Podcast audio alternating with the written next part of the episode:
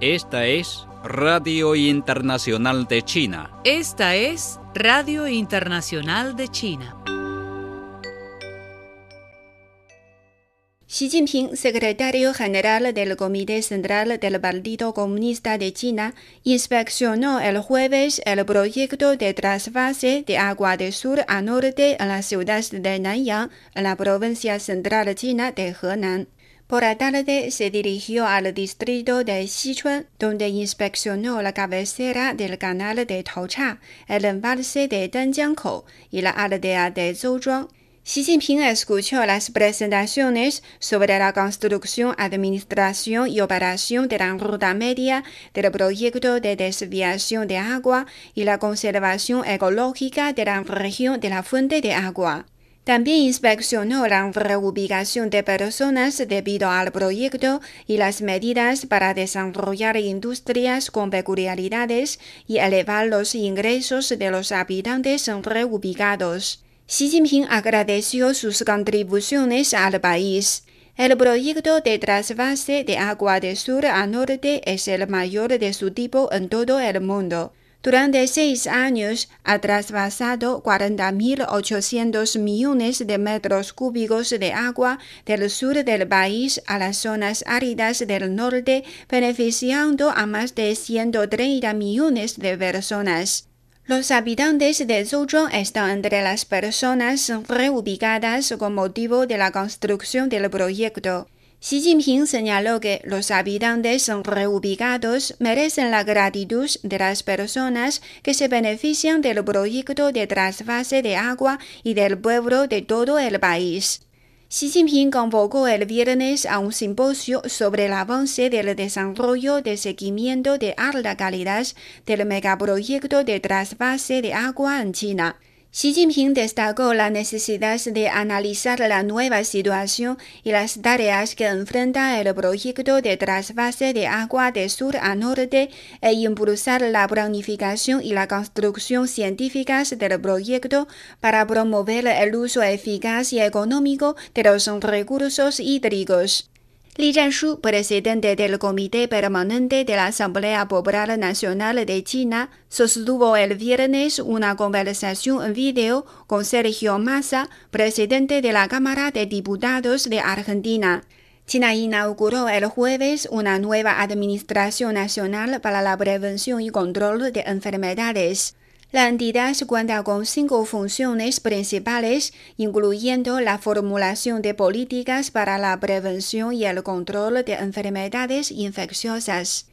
El establecimiento de la administración con sede en Beijing marca una expansión de las funciones de dichos órganos, que ahora van desde la prevención y la contención de enfermedades hasta la protección y la promoción integrales de la salud de toda la población, según un comunicado oficial. El ministro de Comercio de China, Wang Wentao, se comprometió a mejorar la comunicación con empresas y cámaras de comercio extranjeras y brindar un mejor servicio. Wang Wentao hizo estas declaraciones el jueves en un simposio con compañías farmacéuticas extranjeras, así como con la Cámara de Comercio de Estados Unidos y la Cámara de Comercio de la Unión Europea en China.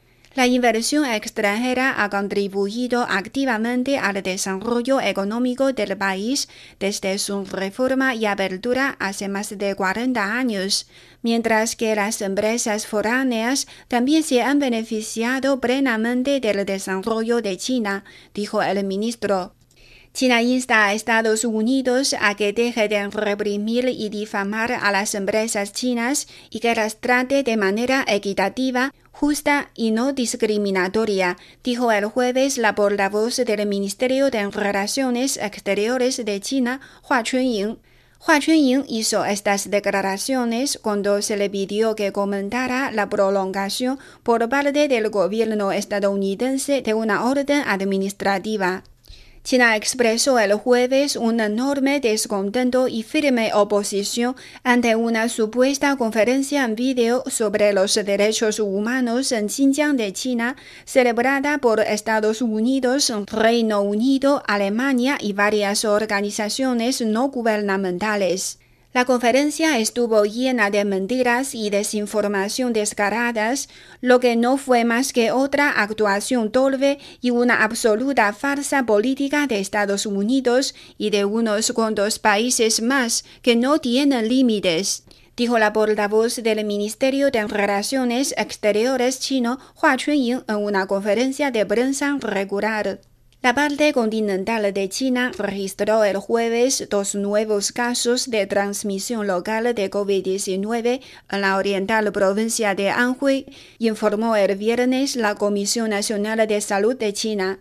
La primera instalación de fabricación inteligente de satélites pequeños de China, la ciudad central de Wuhan, está lista para las operaciones oficiales de producción y el primer satélite salió de la línea de producción el jueves. El primer satélite es un producto típico para la producción en masa desarrollado por la Corporación de Ciencia e Industria Aeroespacial de China.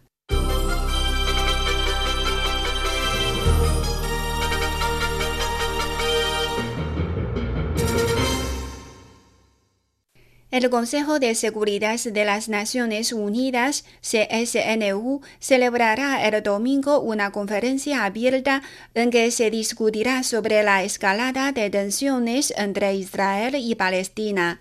El encuentro está programado para las 2 por la tarde del domingo 16 de mayo, tuiteó el jueves el representante permanente de China ante la ONU, Zhang Jun. China ostenta la presidencia del CSNU para el mes de mayo en curso. Se han llevado a cabo dos rondas de consultas a puerta cerrada en el Consejo de Seguridad respecto al tema. La gestión de la pandemia de COVID-19 por parte del gobierno chino ha reforzado la confianza de los ciudadanos del país en el desempeño gubernamental y su satisfacción con él, según una encuesta reciente publicada por el diario The Washington Post. El Congreso de los Diputados de España aprobó el jueves la Ley de Cambio Climático y Transición Energética, que busca reducir de manera drástica la emisión de gases de efecto invernadero en los próximos años.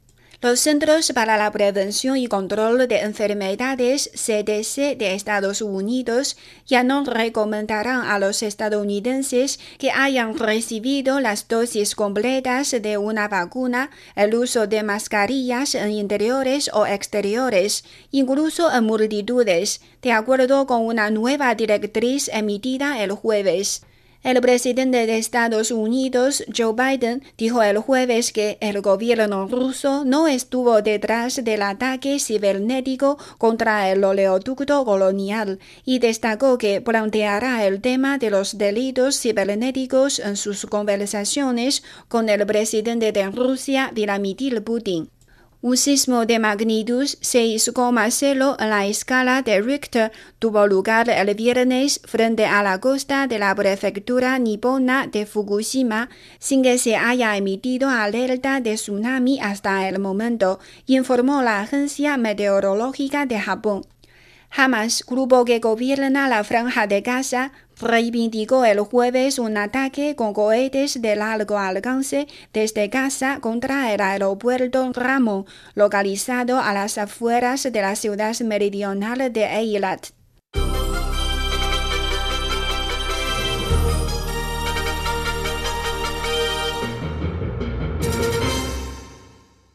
Incluso si fueron rechazados repetidamente por los hechos, Estados Unidos y algunos otros países occidentales no se dan por vencidos. El día 12, Estados Unidos, Gran Bretaña y Alemania cooperaron con algunos países y organizaciones no gubernamentales y abusaron de los recursos y plataformas de las Naciones Unidas para llevar a cabo el llamado Conferencia Paralela de Derechos Humanos de Xinjiang de China. Como toda actuación fallida en contra de China, estos países estadounidenses y occidentales difundieron mentiras e informaciones falsas en la conferencia, volviendo a lanzar los llamados sombreros del genocidio y el trabajo forzoso en un intento de ponérselos a China. Los motivos políticos anti-China y el complot para controlar China fueron tan obvios. Para buscar interés político, algunos países occidentales utilizaron la plataforma de las Naciones Unidas como espacio de exhibición y organizaron una farsa política. Este acto es una flagrante profanación de la Carta de la ONU y ha sido resistido resueltamente por la mayoría de los Estados miembros. Cualquiera que conozca la historia de Xinjiang sabe que la esencia de la cuestión relacionada con Xinjiang es la de lucha contra el terrorismo y el radicalismo, no de derechos humanos especulados por algunos países occidentales. Por supuesto, si quiere hablar sobre derechos humanos, también podemos compararlos. Tomemos como ejemplo la prevención y el control de la epidemia de la COVID-19. El portavoz de la Misión Permanente de China en las Naciones Unidas dio un conjunto de cifras. Xinjiang tiene una población de más de 25 millones, un total de 980 casos confirmados, 977 casos curados y 3 muertes. Estados Unidos tiene casi 600.000 muertes, el Reino Unido tiene más de 120.000 muertes y Alemania tiene más de 80.000 muertes. ¿Qué calificación tienen los pocos países occidentales que ni siquiera pueden garantizar el derecho a la vida de su propia gente para criticar la situación de los derechos humanos en Xinjiang? Debido a que no pueden hacer nada ante la realidad de la estabilidad social y la prosperidad en Xinjiang, recurren a medios de bajo costo como la difusión de rumores en un intento por contener el desarrollo de China. Unos países occidentales no pueden representar a las Naciones Unidas y mucho menos a la comunidad internacional. En la cuadragésima sexta sesión del Consejo de Derechos Humanos de la ONU de este año, más de 80 países, incluidos países islámicos como Arabia Saudita y los Emiratos Árabes Unidos, hablaron de diferentes maneras para apoyar la posición de China sobre las cuestiones relacionadas con Xinjiang. Durante la reciente reunión de ministros de Relaciones Exteriores de China más cinco países de Asia Central, los países de Asia Central también apoyaron firmemente a China para salvaguardar sus intereses fundamentales y se opusieron a la interferencia en los asuntos internos de China. En la actualidad hay cada vez más voces objetivas y justas en el mundo sobre cuestiones relacionadas con Xinjiang. Por ejemplo, muchos medios de comunicación en Australia, Brasil, Singapur, Suecia y otros países han publicado recientemente artículos en periódicos que afirman los logros antiterroristas de Xinjiang y revelan la conspiración geopolítica de Estados Unidos y los países occidentales de utilizar Xinjiang para controlar China. La Fundación Sueca de Investigación para la Paz y el Futuro y el sitio web independiente estadounidense Contraataque publicaron artículos e informes por separado, señalando claramente que no hay evidencia del llamado trabajo forzado y genocidio en Xinjiang. No importa qué medios tome Estados Unidos para reunir a algunos países occidentales para que confundan lo blanco y con lo negro. Esta farsa política basada en mentiras ya ha quebrado en las Naciones Unidas. Si no se frenan, seguramente se convertirán en apostadores políticos en pánico y perderán toda credibilidad.